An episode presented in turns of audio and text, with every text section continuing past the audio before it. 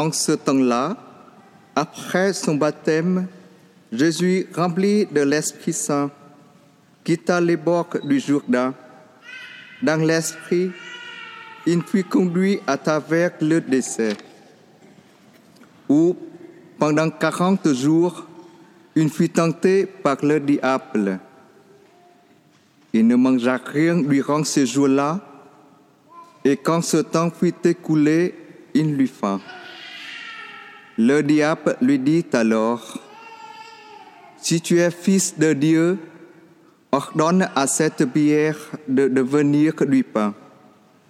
Jésus répondit, Il est écrit, l'homme ne vit pas seulement de pain. Alors le diable l'amena plus haut et lui montra en un instant tous les royaumes de la terre et lui dit, il lui dit, je te donnerai tout ce pouvoir et la gloire de ces royaumes, car cela m'a été remis et je le donne à qui je veux. Toi donc, si tu te prosternes devant moi, tu auras tout cela. Jésus, lui répondit, il est écrit, c'est devant le Seigneur ton Dieu que tu te prosterneras. À lui seul, tu rendras en quinte. Puis, le diable le conduisit à Jérusalem. Il le plaça au sommet du temple et lui dit, Si tu es fils de Dieu, d'ici jette-toi en bas, car il est écrit, il donnera pour toi à ses anges l'ordre de te garder. Et encore, ils te porteront sur leurs mains, de peur que ton pied ne heurte une pierre. Jésus lui fit cette réponse. Il est dit, tu ne mettras pas à l'épreuve le Seigneur ton Dieu. Ayant ainsi épuisé toutes les formes de tentation, le diable s'éloigna de Jésus jusqu'au moment fixé. Voici quelque chose d'étonnant que nous venons d'entendre, un texte très étonnant, très très étonnant. Jésus va au désert pour être tenté par Satan. Mais vous avez remarqué, personne n'est avec lui. Il y va tout seul. Alors, qu'est-ce que ça veut dire? Comment est-ce qu'on a le détail de ce récit Ça veut dire que ce récit, quand Jésus est rentré près de ses apôtres, il l'a raconté en détail à ses apôtres. Jésus a vécu quelque chose de tellement important dans sa solitude qu'il a raconté à ses apôtres ce qu'il avait vécu. Et c'est pourquoi ce texte est un très grand enseignement pour chacun d'entre nous, chacun d'entre nous. Vous pouvez imaginer Jésus qui se tourne vers vous pour vous dire, écoute bien, parce que ce que j'ai vécu peut te donner de la paix, peut te donner de la joie, du bonheur, et peut t'aider dans la vie de tous les jours. C'est aussi simple que ça. Et ça commence par une autre interrogation, un autre paradoxe étonnant. Juste avant ce texte, la scène du baptême de Jésus, où on entend dans Saint Matthieu cette voix Tu es mon fils bien-aimé, en toi j'ai mis tout mon amour. Le Père aime le Fils. Et le Père qui aime le Fils envoie le Fils au désert. À peine le Père a dit qu'il aimait le Fils, boum, il l'envoie au désert. Quel est le Père qui ferait ça? Surtout pour être tenté par Satan tout seul.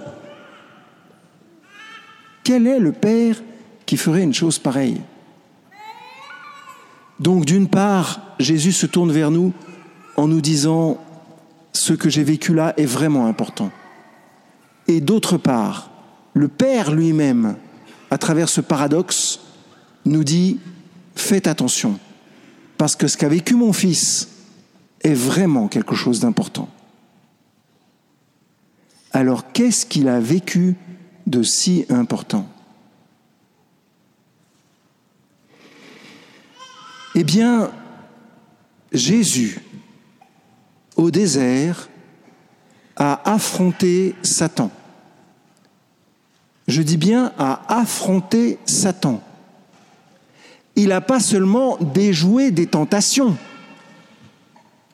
un petit peu comme s'il s'agissait de pensées qui lui seraient venues, auxquelles il aurait dû résister. C'est pas ça, c'est beaucoup plus profond. À la fin de l'évangile, on peut lire ayant achevé toute forme de tentation. Jésus a donc affronté Satan et a traversé tous les pièges de toutes les tentations possibles et imaginables. Qu'est-ce que ça veut dire pour nous? Ça veut dire que nous qui sommes tentés, Jésus a connu exactement les mêmes tentations. Lui les a évitées. Il les a évitées non seulement pour nous montrer le chemin, un peu comme quelqu'un qui traverserait un champ de mine entre les mines, mais pas seulement ça. Il nous a, il a vécu les tentations non seulement pour nous conduire, mais, surtout parce qu'ayant vécu ça, et faisant partie de notre chair, Jésus, du coup, nous rend plus clairvoyants, nous rend plus forts, nous rend plus tenaces, plus intelligents, plus fins, pour à notre tour combattre les tentations. Vous allez me dire, oui mais Père quand même, c'est machiavélique cette histoire. Pourquoi est-ce que le Père veut mettre des pièges comme ça dans notre vie? Pourquoi il permet qu'il y ait des pièges dans notre vie? C'est invraisemblable. Enfin, un enfant ne met pas des pièges, ne permet pas qu'il y ait des pièges dans la vie. Un père ne met pas des pièges dans la vie de son enfant.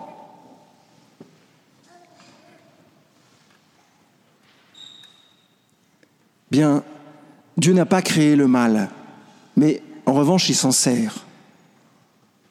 Et les tentations, en fait, nous purifient. Les tentations nous, rendent plus forts, beaucoup plus forts. Les tentations nous orientent, quand on, est victorieux, elles nous orientent vers un bien supérieur. Vous allez me dire, oui, mais pour ça, il faut être victorieux.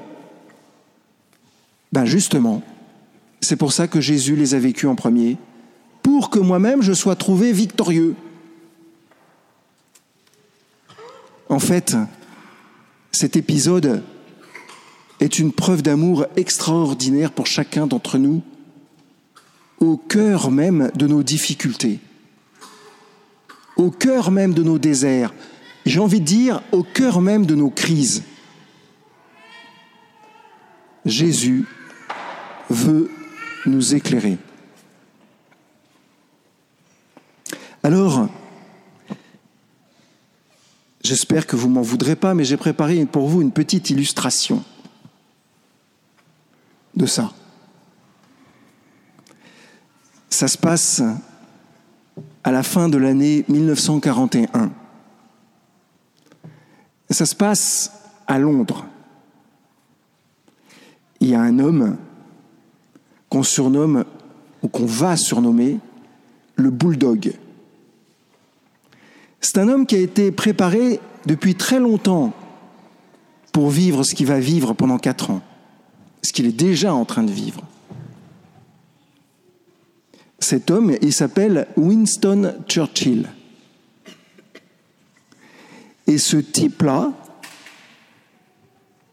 va donner un exemple à son peuple que je trouve très très beau et qui d'une certaine façon est une illustration de ce que nous pourrions vivre dans les temps difficiles, dans les temps de crise, dans les combats. Ce type-là fait comme il peut avec ce qu'il est. Il rugit dans tous les sens. Il écrit des lettres, il écrit des, des, discours à droite et à gauche. Et petit à petit, il y a une sorte de force en lui qui devient dominante. Est-ce que c'est quelqu'un de très pieux? Je crois pas. En revanche, c'est quelqu'un qui aime son peuple. C'est quelqu'un qui aime les gens qui sont autour de lui. Est-ce qu'il les aime parfaitement? Non. Comme chacun d'entre nous. Il ne les aime pas parfaitement. Il fait comme il peut. Mais ce gars-là, en 1941, alors que on pensait que la guerre était quasiment pliée, terminée, que l'Angleterre allait céder, que Chamberlain lui-même revient victorieux d'avoir euh, négocié la paix, que des ministres anglais s'apprêtent à faire la même chose, d'autres, lui est tout d'un coup pris d'une certitude. Il ne faut pas se rendre. Et vous connaissez ce discours qu'il fait aux communes et qui termine par cette phrase étonnante We shall never surrender. Nous ne nous rendrons jamais. D'où lui vient cette force? Certainement de Dieu lui-même qui s'est servi de cet homme pour ensuite organiser le débarquement et ensuite gagner la bataille, la guerre. Et ce type-là croyait en la victoire. Il ne se trompait pas d'ennemi. L'ennemi était clairement identifié, comme Jésus identifie clairement l'ennemi. L'ennemi s'appelle Satan. L'ennemi, ce n'est pas les journalistes. L'ennemi, ce n'est pas les prêtres. L'ennemi, c'est pas les politiques, si vous voyez ce que je veux dire. L'ennemi, c'est pas le bruit que fait cette petite fille qui court dans l'église. L'ennemi, c'est pas ces enfants qui babillent. L'ennemi, c'est la voix qui nous fait dire Mon Dieu, comme je serais plus uni à Dieu si cette petite fille ne courait pas.